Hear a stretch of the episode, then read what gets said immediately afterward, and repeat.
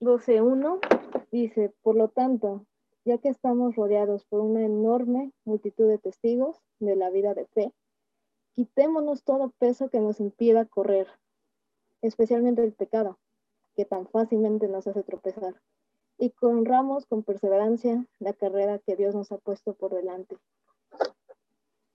Esto lo hacemos al fijar la mirada en Jesús, el campeón que perfecciona nuestra fe. Debido al gozo que le esperaba, Jesús soportó la cruz sin importarle la vergüenza que ésta representaba. Ahora está en el lugar de honor junto al trono de Dios. Yo veo que Dios nos ha dado un hermoso privilegio y la libertad de poder fijar nuestros ojos en lo que nosotros escojamos. Por ejemplo, el pueblo de Israel fijó sus ojos en la desesperación cuando Moisés no bajaba del monte Sinaí. ¿Cuál fue el resultado? Fue idolatría. Por ejemplo, ellos fueron testigos de tantos milagros, de la provisión de Dios en cada momento, tanto en el desierto como en Egipto, a través de las plagas, como Dios los liberó de ahí, como Dios abrió el mar, y aún así ellos bien fácil dijeron, ay no, ese Moisés no baja, y fijaron sus ojos pues en la desesperación.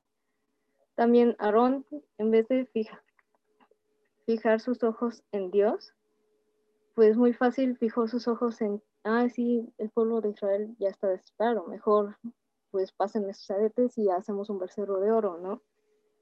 Pero incluso es fácil a lo mejor juzgar el pueblo de Israel, pero a lo mejor así nos pasa a veces, ¿no? Me pongo en primer lugar siendo transparente con ustedes.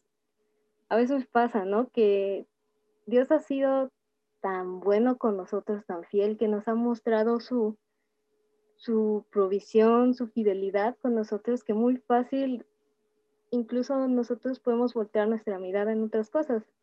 A mí me pasa mucho, a lo mejor a veces ahorita en la pandemia y así en lo económico, diciendo, ay, no, pero ¿qué va a pasar, no? Y tan solo hasta el día de hoy no ha faltado ni un solo plato en mi mesa, ¿no?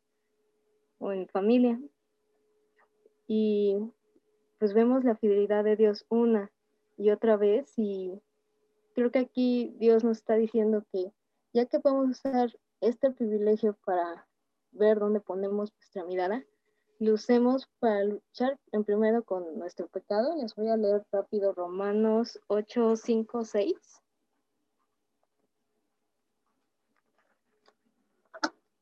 Dice, los que viven conforme a la naturaleza pecaminosa, fijan la mente en los deseos de, tal naturaleza en cambio, los que viven conforme al Espíritu fijan la mente en los deseos del Espíritu.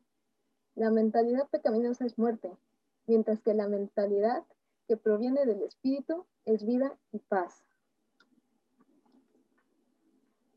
Wow, sin duda es de mis versículos más favoritos, porque aquí el apóstol Pablo nos está diciendo, en donde fijas tus mente, tus ojos, tu, incluso corazón, va a determinar tu paz.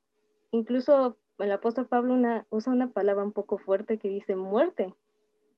Y por otro lado, en lo que concentramos nuestra mente en lo que proviene del Espíritu, da vida y paz. Así que a veces incluso podemos ser un poco pasivos en buscar las cosas que provienen del espíritu. Así que, y no está mal, o sea, no está mal a veces poner nuestra mirada en cosas como, como resolver por nuestras fuerzas un problema o buscar ayuda, ¿no? O sea, no está mal cuando a lo mejor tenemos ansiedad buscar a una persona o cuando tenemos problemas recurrir, recurrir a alguien o algo. Por ejemplo, antes yo recurría, me voy a era un poco transparente a los videojuegos antes, cuando me sentía nerviosa, pero cuando acababa de jugar algún videojuego o algo así, el estrés regresaba. Y un día Dios a través de su palabra me mostró que si realmente yo quería esa paz, no iba a venir de otra cosa más que en pasar mi intimidad, pasar tiempos con Él.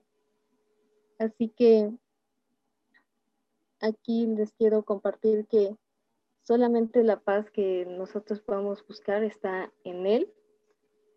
Y también que Dios nos dice en su palabra, sobre todo en el Nuevo Testamento, fija tus ojos en mí, fija tus ojos en lo eterno. Por ejemplo, Colosenses 3.2 dice, piensa en las cosas de arriba.